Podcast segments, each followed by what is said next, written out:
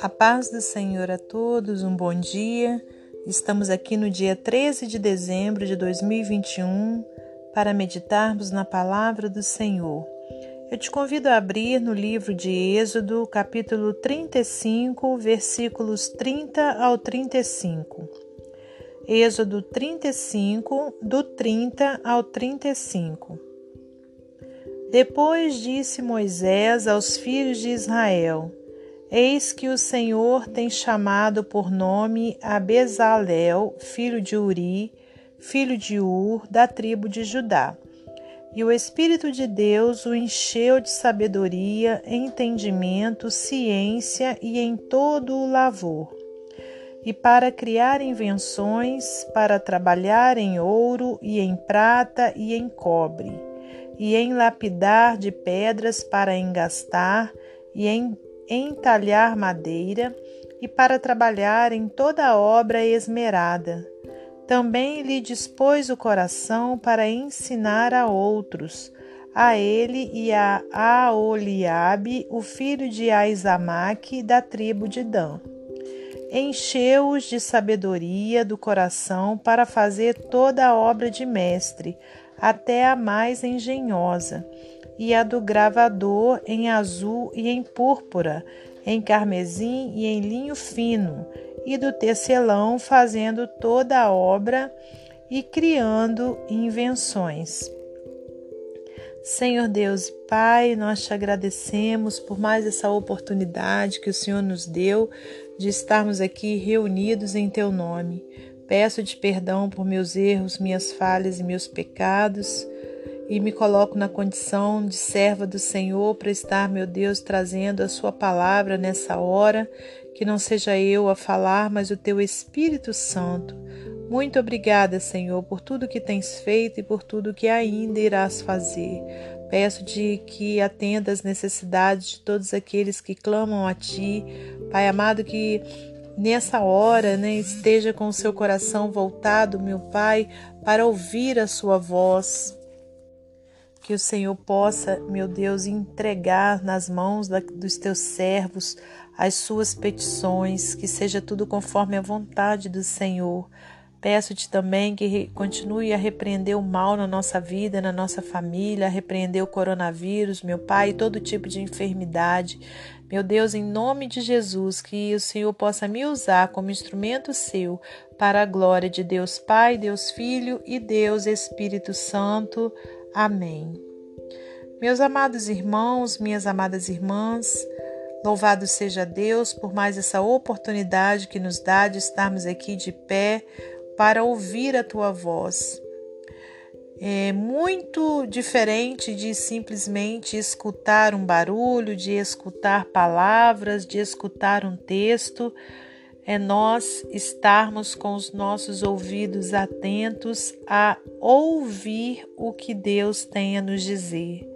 Porque se a gente tão somente escutar, né, as palavras entrarão, como quem diz, no ouvido e sairão pelo outro. Mas a palavra do Senhor é preciso que ela penetre dentro do nosso coração, que ela faça morada e que nós a coloquemos em ação, a coloquemos né, de uma forma prática na nossa vida. E a palavra de Deus tem conselhos né, de todas as formas, né? Tudo aquilo que a gente necessita, tudo aquilo que a gente precisa, é só a gente buscar na palavra, né? Que nós iremos alcançar respostas que a gente necessita. E aqui nessa passagem, irmãos, nós temos aqui no livro de Êxodo, vou voltar aqui um pouquinho lá no início desse capítulo 35, né? É, onde então Moisés convocou toda a congregação dos filhos de Israel e disse-lhes: Estas são as palavras que o Senhor ordenou que se cumprissem. Né? Então Moisés é ali na, naquela situação era um, profeta de Deus, né, transmitindo aquilo que ele tinha ouvido do Senhor para que fosse levado para os filhos de Deus. E ali ele começou então, olha, a narrar, né? O que Deus tinha é, ordenado que se cumprisse. E aí, olha, quando a gente chega aqui, olha, na, né, nesse versículo 30, é na parte onde Deus dá as orientações, né, sobre quem Deus tinha escolhido para poder estar ajudando na construção do tabernáculo. Né? Então aqui disse: Olha, Moisés aos filhos de Israel: Eis que o Senhor tem chamado por nome a Bezalel, filho de Uri, filho de U, da tribo de Judá. E o Espírito de Deus o encheu de sabedoria, entendimento, ciência e em todo o lavor.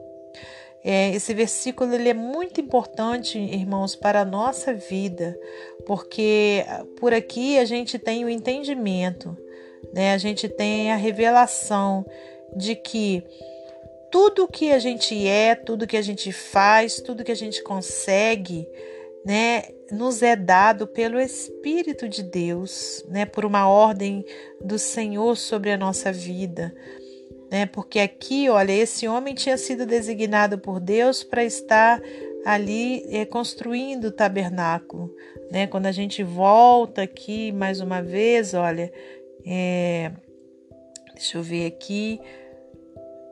Cá no versículo 11, olha.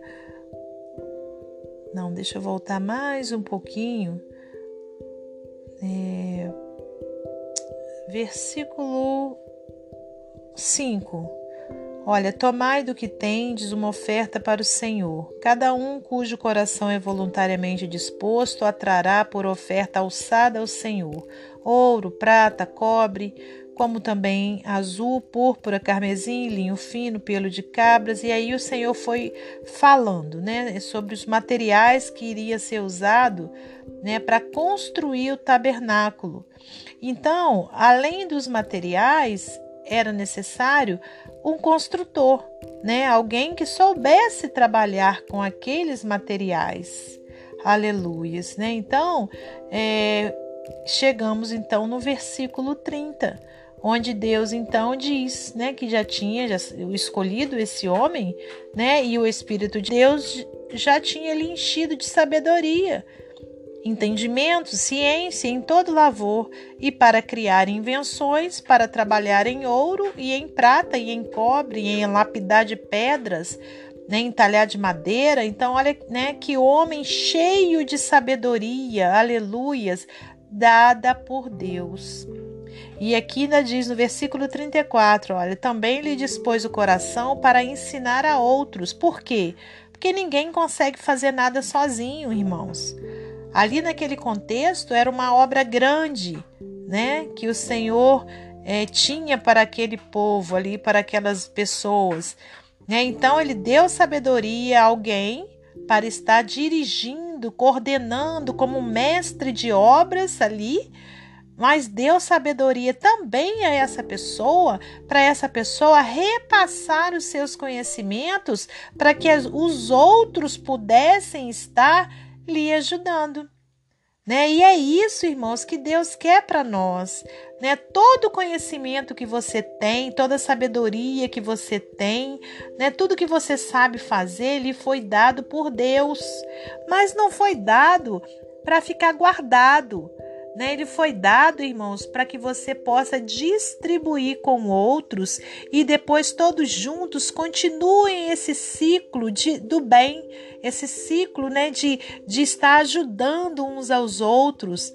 Então é isso que precisamos ter dentro de nós, sabe? Nenhum egoísmo, nenhum partidarismo, a gente achar né, que, que, tem que ficar do lado só do fulano. Não. O que Deus quer é que nós nos amemos uns aos outros, né? assim como o Senhor nos amou.